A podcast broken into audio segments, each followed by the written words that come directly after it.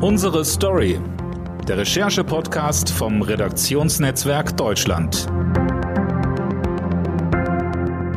Herzlich willkommen zu einer neuen Folge des Recherche-Podcasts Unsere Story vom Redaktionsnetzwerk Deutschland. Mein Name ist Dirk Schmaler und ich möchte heute sprechen mit dem RND Berlin-Korrespondenten Tim Sentivani. Hallo Tim. Hallo Dirk. Tim, äh, du kümmerst dich in Berlin vor allen Dingen um die Gesundheitspolitik und hast dementsprechend ein aufregendes Jahr hinter dir. Der Gesundheitsminister ähm, Jens Spahn ist fast zu einer Art Nebenkanzler aufgestiegen und die Gesundheit des ganzen Landes ist bedroht durch die Corona-Krise. Was ist dein Eindruck? Ist Deutschland bisher im Vergleich gut durch die Krise gekommen oder haben wir versagt? Naja, wir müssen uns mal schauen, wo wir hergekommen sind. Also Deutschland war sehr, sehr schlecht vorbereitet auf diese Pandemie, sowohl was ähm, Masken und andere Schutzausrüstung betrifft, das, daran können wir uns ja noch erinnern, als auch die Gesetzesgrundlage. Es gab im Grunde keine wirklichen Grundlagen dafür, wie man so eine Pandemie bekämpfen kann. Und das ist dann alles relativ schnell gegangen, sehr diszipliniert. So sind die Deutschen ja auch halt. Insofern sind wir durch die erste Welle sehr gut durchgekommen. Die Fehler begannen dann erst erst im Sommer. Was waren das für Fehler? Was, äh, was meinst du, was ist da passiert? Sind das die Lockerungen gewesen, als äh, die Länder relativ eigenmächtig nach und nach gedacht haben, sie könnten den Leuten was Gutes tun und zurück zur sogenannten Normalität äh, kehren? Die Lockerungen waren gar nicht das Problem, weil damals war die Infektionslage ja wirklich entspannt. Das Problem war ein anderes. Ich kann mich erinnern, schon im März, relativ zu Beginn der Pandemie, haben alle Virologen gesagt, Achtung, Achtung an der Bahnsteinkante, was jetzt passiert. Ähm, wir sind im Frühjahr, vielleicht kannst du dich ja wahrscheinlich auch noch dran erinnern, das Wetter war sehr gut in diesem Jahr. Die Leute sind also sehr schnell rausgegangen. Wieder die, die Infektionslage hat sich auch deshalb so schnell entspannt. Aber die Virologen haben alle gesagt, es kommt eine zweite Welle und die wird im Zweifel heftiger sein sein als die, die wir erlebt haben, denn es wird der Herbst kommen, es wird der lange Winter kommen. Und ähm, man hat diese Entspannung im Sommer sozusagen missverstanden, hat gedacht, das geht jetzt so weiter. Man hätte aber im Sommer Vorkehrungen treffen müssen für die zweite Welle, und zwar schon früh im Sommer. Und das ist alles unterlassen worden. Und das ist das große Problem, was wir jetzt ausbaden müssen. Mhm. Jetzt haben wir wieder äh, hohe Infektionszahlen, wissen zum Teil auch gar nicht genau mehr, wo die herkommen und ähm, versuchen uns mit Beschränkungen von Monat zu Monat ein bisschen unterschiedlich irgendwie durch diese Phase zu retten. Und man hat den Eindruck, das eigentliche Ziel ist aber äh, jetzt die Impfung. Also es sind, sind Impfstoffe verfügbar, aber eben auch bisher nicht viele. Da gab es in den vergangenen Tagen viel Kritik, eigentlich auf allen Ebenen. Also die EU, die falsch eingekauft hat, die Bundesregierung, die äh, zu wenig da danach gehalten hat und auch die Länder, die jetzt mit der Verteilung zumindest zum Teil ähm, äh, nicht nicht gut umgehen in der im Staat. Da gibt es einfach viel Kritik. Vor allem Jens Spahn ist unter Druck. Wir können mal reinhören in ein Statement von dieser Woche ähm, aus dem ZDF Heute Journal. Da versucht er zu erklären, äh, wie er das Problem sieht. Natürlich gab es auch Diskussionen über die Technologie im Übrigen auch. mRNA ist ein ganz neuer Impfstoff. Äh, Im Sommer hätte noch jeder auf AstraZeneca gewettet als ersten Impfstoff, der zugelassen wird. Dort gab es dann Rückschläge, sodass das eben am Ende ein Abwägen war, aber dann doch jeweils in hunderten Millionen Größenordnung eine Bestellung der Europäischen Union für diese Impfstoffe. Aber eins ist mir auch da wichtig. Ich sage seit Wochen, am Anfang ist es knapp und wir müssen priorisieren. Ich meine, warum haben wir eine Priorisierung vorgenommen? Weil es knapp ist am Anfang. Das heißt also, all das, was gerade passiert, die Knappheit, die Notwendigkeit, Schwerpunkte zu setzen, mhm. ist doch das, was wir auch seit Wochen sagen. Ja, Tim, du hast äh, in den vergangenen Tagen und Wochen viel recherchiert, auch über den Impfstoff. Ähm, Gibt es denn dieses viel beschriebene Impfchaos tatsächlich oder liegen einfach nur die Nerven blank und wir sind da etwas ungeduldig, äh, was, was die Impfung angeht? Also ich glaube, wir müssen die Kirche erstmal am Dorf lassen. Es ist genau wie letztlich mit allen Situationen in dieser Pandemie, es hat es so etwas noch nie gegeben. Es, die Herausforderung, 80 Millionen Menschen gleichzeitig zu impfen, die, die gab es noch nicht. Also das, das Einzige, was wir jedes Jahr machen, was die Ärzte machen, ist äh, die, die Grippeschutzimpfung. Da werden 20 Millionen Menschen geimpft. Das ist schon viel. Das wird sozusagen im laufenden Betrieb gemacht, ohne dass es groß auffällt über drei, vier Monate in meiner Herbstzeit.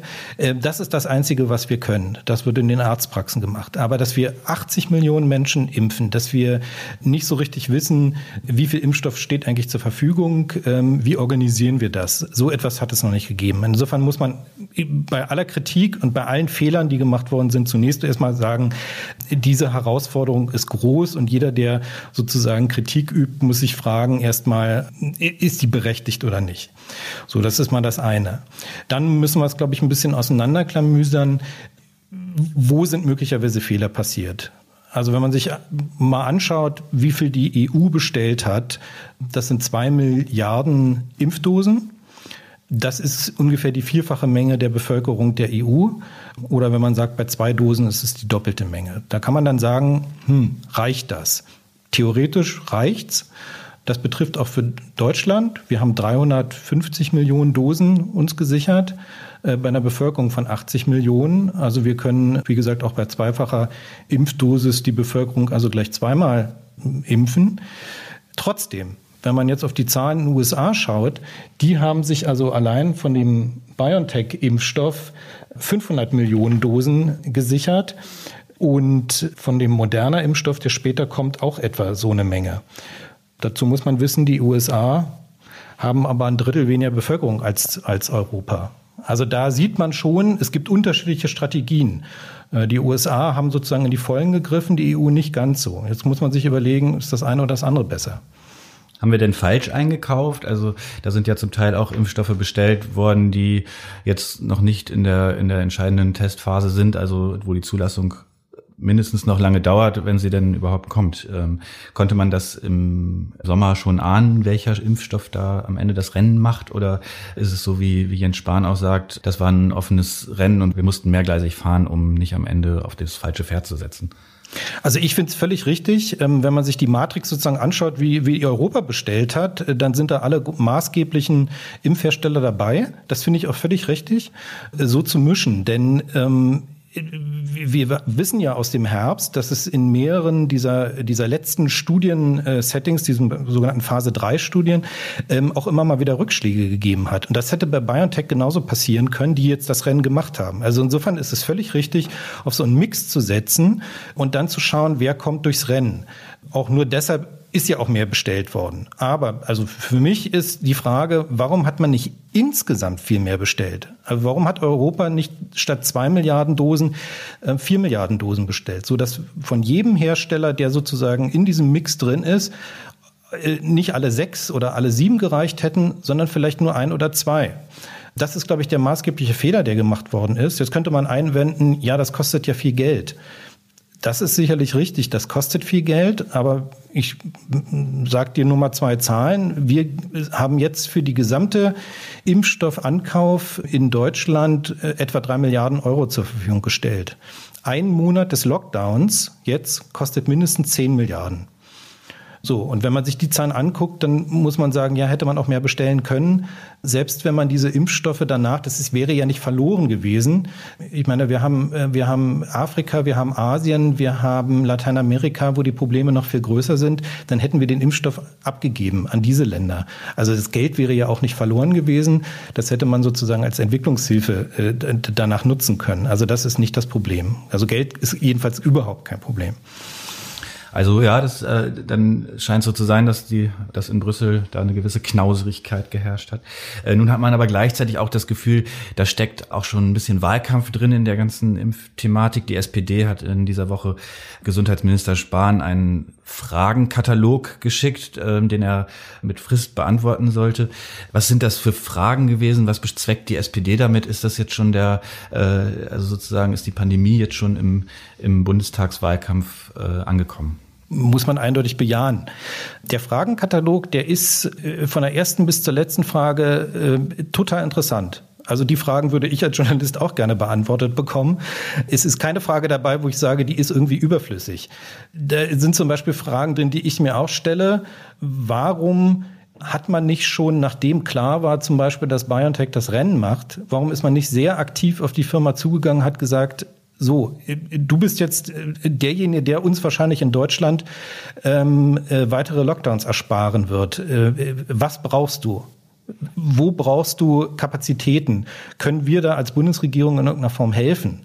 Das kommt jetzt langsam. Ähm, also jetzt hat ja, hat ja, hat ja BioNTech diese zweite Produktionslinie in Marburg, ähm, was eine alte Firma von, alte Fabrik von ähm, Behringer ist, will die aufmachen. Äh, da gibt es jetzt Unterstützung. Das muss ja auch alles genehmigt werden. Da ja gibt es auch die Zusagen, dass die, dass die Behörden da schnell reagieren werden.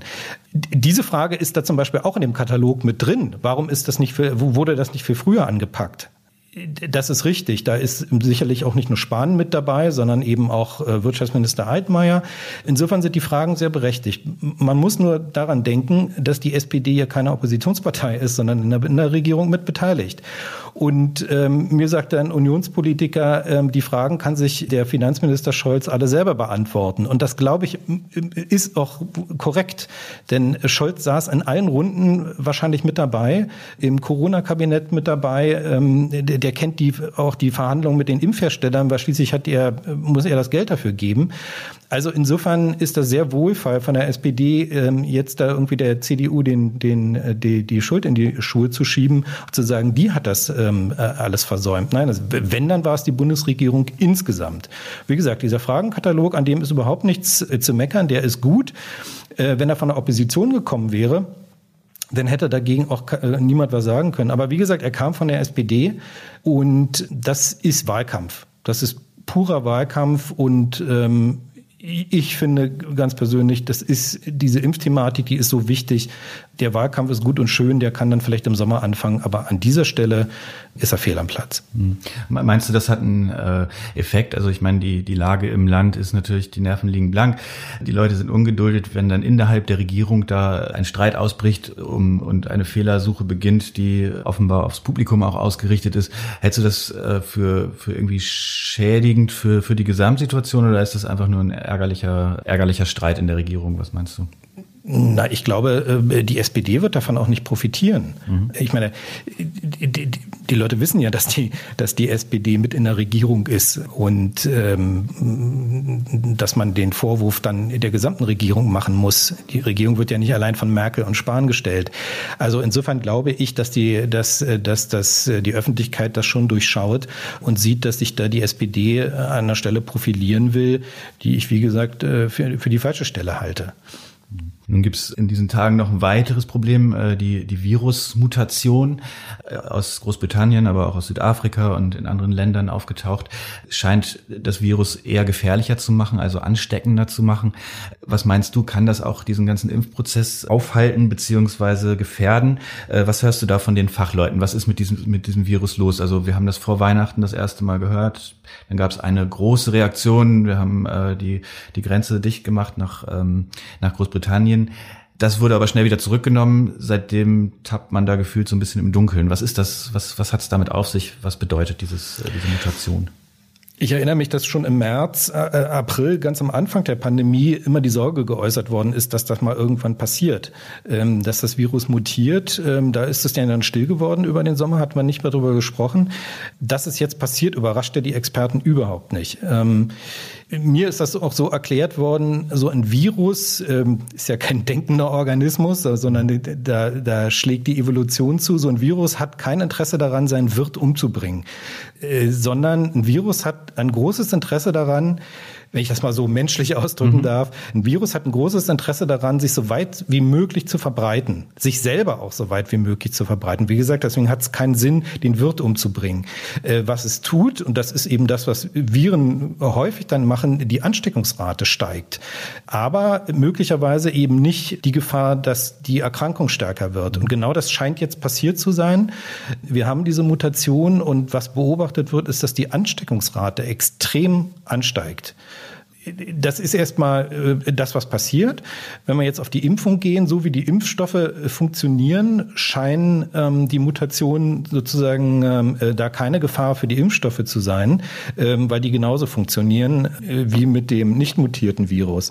Insofern ist es für das Impfen an sich wohl kein Problem, sagen alle Experten. Außerdem selbst wenn man jetzt sozusagen das Worst-Case-Szenario annehmen würde, dass der Impfstoff gegen das Virus nicht so richtig gut funktionieren würde, dann muss man ja wissen, dass die Impfstoffe, die jetzt vorne liegen, also BioNTech und der neue Impfstoff von Moderna, die bedienen sich ja sozusagen so eine Art Baukastensystem. Ähm, die könnte man quasi auch schnell wieder umprogrammieren. So schnell geht das natürlich nicht. Die müssen ja wieder produziert werden. Sie das, das, das Genom des Virus muss erst wieder ausgelesen werden. Ähm, aber im Grunde könnte man dann auch wieder schnell reagieren. Aber wir wollen nicht hoffen, dass das passiert, weil dann fangen wir erstmal, es gibt einen Rückschlag um mehrere Monate. Das will natürlich auch keiner wollen. Mhm. Aber wir müssen natürlich noch, wir müssen natürlich noch an andere Dinge denken, nämlich äh, an die Frage, dass es eben die, die Ansteckungsrate steigt. Und das äh, erzeugt einen enormen Druck, bei der Impfung schnell voranzukommen. Es gab auch äh, Berichte, habe ich äh, nur ein paar Mal gelesen, aber eigentlich nie verifiziert, dass auch Kinder zunehmend ansteckend sind, wenn sie mit diesem neuen, äh, mit dieser neuen Variante des äh, Coronavirus in Kontakt kommen. Weißt du da, gibt es da Erkenntnisse oder ist das bisher äh, noch nicht wirklich erforscht? Ich glaube, das ist noch nicht so richtig erforscht, aber das würde ja für diese These sprechen, dass sozusagen das Virus in die Richtung mutiert, um sich viel stärker zu verbreiten. Denn wir wissen ja, dass gerade Kinder äh, bei der Ursprungsvariante des Virus eben nicht so stark als äh, Übertrager, ähm, keine Übertrager waren. Also wie gesagt, das würde für diese, für diese These sprechen, ähm, dass das Virus so mutiert, dass es sich viel besser verbreiten kann. Dann haben wir natürlich, wenn es sich tatsächlich bewahrheiten sollte, dann haben wir natürlich noch ein doppeltes Problem, weil im Moment wir ja davon ausgehen, dass bei Kindern die, die Viruslast nicht so groß ist ähm, und wir deshalb bei den Schulen eigentlich ja davon ausgehen können, sie können früher wieder aufgemacht werden als Kultureinrichtung, Freizeiteinrichtung insgesamt. Mhm. Ja, es wird natürlich auch wahrscheinlich in der Stimmung der Bevölkerung ein bisschen was machen, wenn man, äh, das ist ja bisher so ein bisschen so ein emotionaler äh, Glücksfall, dass man zumindest sagen kann, okay, äh, die Kinder äh, werden nicht ernsthaft erkrankt in den allermeisten Fällen. Das beruhigt ja auch äh, ein Stück weit und das wäre bestimmt anders, wenn das nicht mehr sichergestellt wäre, ähm, würde ich mal so denken. Ja, klar, natürlich. Aber es spricht eben alles dafür, mit diesem, mit dem Impfen ähm, so schnell wie möglich voranzukommen. Mhm. Ähm, du hast vor kurzem ein Interview mit dem Pflegebeauftragten der Bundesregierung geführt und der hat sich über die mangelnde Impfbereitschaft gerade der Pflegekräfte beklagt. Das ist ja ein erstaunliches Phänomen. Also die Menschen, die eigentlich A stark gefährdet sind und B eine medizinische Ausbildung haben, äh, sagen ich würde mich eher jetzt erstmal nicht impfen lassen und erstmal gucken, wie das, wie das so bei den anderen wirkt. Was hast du für einen Eindruck? Was ist, was, warum ist das so? Warum sind die da so skeptisch? Ähm, und was kann man vielleicht auch dagegen tun? Was sagt der Pflegebeauftragte? Ich habe mit dem Pflegebeauftragten gesprochen. Ich hatte aber auch vor Weihnachten ein Interview mit dem Ärztepräsidenten Reinhardt und hatte ihm die Frage auch gestellt. Es gibt ja auch Umfragen, dass bei den Ärzten die Impfbereitschaft nicht allzu hoch ist. Und ähm, es gibt mehrere Erklärmuster dafür. Eins bei den Ärzten auf alle Fälle und äh, ist, ist, dass sie sagen, dass viele Ärzte äh, Erfahrung haben, zum Beispiel mit den Grippeschutzimpfungen. Und, und die sagen, Grippeschutzimpfungen brauche ich nicht. Warum? Äh, weil die Ärzte sehr häufig Kontakt halt mit Grippekranken haben und im Zweifel schon eine kleine Grippe durchgemacht haben und dann immun sind. Das ist wahrscheinlich in der Tat so. Viele Ärzte berichten das und die lassen sich überhaupt nicht mehr gegen Grippe impfen, weil sie genau wissen, das passiert jedes Jahr aufs Neue und ich komme da gut durch. Es gibt bei den Ärzten, das ist mir auch erklärt worden, aber auch so ein Gefühl von Unverwundbarkeit. Ich habe das versucht, in den letzten Tagen mit mehreren Leuten zu besprechen, ob es bei Pflegekräften so etwas auch gibt. Es ist unsicher. Also wir wissen nicht so richtig, warum das bei Pflegekräften so ist. Bei medizinischem Personal, also auch bei Pflegekräften in, in einer Intensivstation, mag dasselbe Erklärmuster gelten wie bei den Ärzten, bei den Pflegekräften in Altenheimen. Da gibt es unterschiedliche Erklärmuster. Das eine könnte eben genau dasselbe sein, was ich gerade erläutert habe. Das andere, äh, dass sich die, die Pflegekräfte ja genauso wie der Querschnitt der Bevölkerung ähm, einfach unsicher fühlen, ob dieser neuen ähm, Impfstoffe und des neuen Funktionsweise dieser Impfstoffe das ist ja in der Bevölkerung gibt es da auch eine große Unsicherheit darüber. Wirken die, verändern die möglicherweise das Genom des Menschen? Ähm, und da wünsche ich mir eigentlich viel stärkere Aufklärungskampagnen auch der Bundesregierung. Jetzt ist zwar so eine Werbe, Werbekampagne angelaufen, habe ich gestern gerade im Fernsehen eine Werbung gesehen, die ist ganz gut, aber meiner Meinung nach müsste viel mehr, viel mehr auch erklärt werden, worum es da geht. Mhm. Äh, das war auch mal im Gespräch vor ein paar Monaten, als äh, so sichtbar wurde, dass es den äh, Impfstart irgendwann geben wird. Da hieß es, es wird quasi die ganze, das ganze Land zugeklustert mit, mit, mit Aufklärung. Ähm, das ist bisher nicht passiert. Ist es vielleicht deshalb, weil eben noch unklar ist, ob man überhaupt genug Impfstoff hat. Also will man vielleicht die den, den Reiz auch nicht zu hoch machen, weil man noch gar nichts anbieten kann? Oder äh, ist da ein Versäumnis einfach? Äh, was meinst du? Ich halte das für ein klares Versäumnis, weil die so eine Werbe, so eine so eine Impfwerbekampagne müsste meiner, meiner, Meinung nach zwei Aufgaben erfüllen. Die eine Aufgabe ist die Aufklärung. Wie funktioniert dieser Impfstoff? Wie sicher ist er? Oder andersrum, er ist sicher. So und so funktioniert er. Und deshalb und aus diesen Gründen kann er sozusagen auch das Genom des Menschen nicht verändern. Das wäre die eine Teil dieser Kampagne. Der zweite Teil wäre aber äh, gewesen, also das hätte man schon vor Weihnachten anfangen müssen. Der zweite Teil wäre gewesen, wir haben diese Priorisierung, die wichtig ist. Ähm, wir impfen zuerst die Menschen, die besonders gefährdet sind, also die Menschen in Altenheimen. Und der Rest der Bevölkerung bitte wartet noch. So, da, das hätte man, diese beiden Botschaften hätte man transportieren müssen. Äh, dann wäre es möglicherweise auch nicht zusammen, Zusammenbruch jetzt am Anfang der, der äh, Servicenummern hier, der 116, 117 gekommen, um Termine zu vergeben. Und wir hätten möglicherweise nicht dieses Problem, äh, dass mobile Impfteams in Pflegeheime kommen und sich dann nur, wie Spahn gestern berichtete, nur 20 Prozent der, des Personals äh, impfen lassen will. Und auch bei den Bewohnern, bei den älteren Menschen es auch einen Teil der Leute gibt, die sich nicht impfen lassen wollen. Also es ist ein eklatantes, äh, eklatanter Versäumnis der Bundesregierung.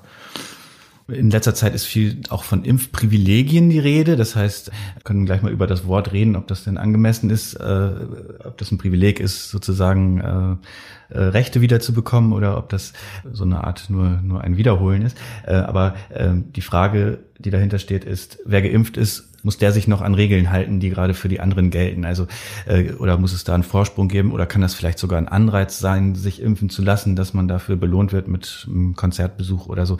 Was hältst du von dieser Debatte? Ähm, oder ist es eher so, dass dass man doch da einen solidarischen Gedanken walten lassen muss und sagen muss, bis alle Impfstoff äh, bekommen können, müssen wir uns gemeinsam weiterhin an Beschränkungen halten, auch wenn man selber nicht mehr gefährdet ist. Erstmal wissen wir noch nicht, und das sagt das RKI auch und die Ständige Impfkommission, wir wissen noch nicht, ob nicht ein Geimpfter noch eine gewisse Viruslast mit sich herumträgt und auch noch für andere, die nicht geimpft sind, ansteckend sein kann. Also solange wir das nicht genau ausschließen können, müssen erstmal auch alle Beschränkungen für alle, für die gesamte Bevölkerung gleich bleiben.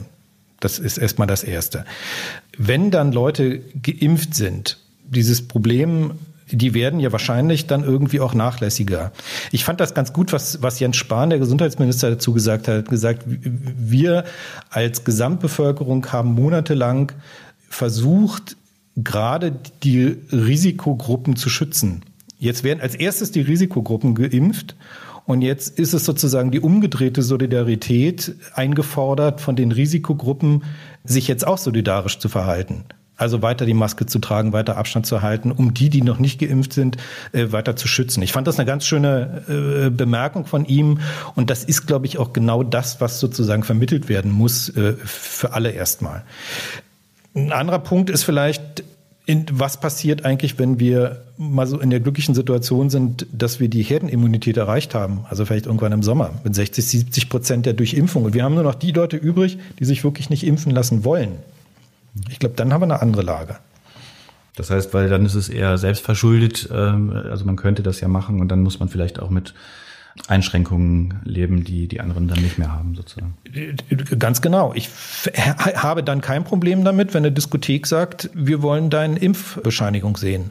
Oder es gibt ja immer noch die Alternative und das finde ich auch okay. Also jemand zu einer Impfung zu zwingen, habe ich auch möglicherweise ein Problem damit. Aber ihm dann zu sagen, du kommst in diese Diskothek oder in dieses Flugzeug nur rein, wenn du dich geimpft hast oder wenn du dich einem Test unterziehst. Es gibt auch Leute, die lassen sich nicht testen, weil sie das als Eingriff in ihre, in ihre persönliche Freiheit empfinden. Äh, dann habe ich überhaupt kein Verständnis mehr dafür. Aber wenn ich, wenn ich die Alternative anbieten kann, zu sagen kann, zeig mir deinen Impfausweis oder mach einen Test, äh, es wird wahrscheinlich irgendwie im Sommer auch, gibt's glaube ich schon, ich weiß noch nicht, ob die zugelassen sind, aber es gibt leichtere Tests, die mit Speichel funktionieren, äh, Schnelltests, die wird's wahrscheinlich, da wird der auch weiterentwickelt. Also wenn diese beiden Alternativen stellen, dann sehe ich keinen Grund mehr dafür, weshalb sozusagen für einen kleinen Teil der Bevölkerung Bevölkerung, die sich nicht impfen lassen wollen, äh, die anderen sozusagen noch Beschränkungen äh, auf sich nehmen müssen. Man hört schon so ein bisschen raus, aber ich stelle die Frage trotzdem zum Schluss. Würdest du dich impfen lassen? Ja, sofort. Also ich Sofort. bin, ich habe, ich habe überhaupt kein Problem. Ich bin, ich bin selber Techniker und habe seinerzeit mal Informatik studiert, ähm, hatte da viel Physik, viel Chemie auch in dem Studium. Also ich betrachte mich schon so als halben Naturwissenschaftler und ähm, ich habe hab da ehrlich gesagt vollstes Vertrauen ähm, auch in die Zulassungsbehörden und habe da überhaupt kein Problem. Im Gegenteil, also ich sehne diesen Impfstoff auch wirklich herbei. Ja, das war die erste Folge des Recherche-Podcasts Unsere Story im neuen Jahr. Zu Gast war RND-Korrespondent, Gesundheitsexperte und halber Naturwissenschaftler Tim Sentivani. Vielen Dank, Tim. Danke, Dirk. Und äh, wir hören uns in der nächsten Woche wieder, wenn Sie mögen, mit einem neuen Kollegengespräch. Bis dahin, tschüss.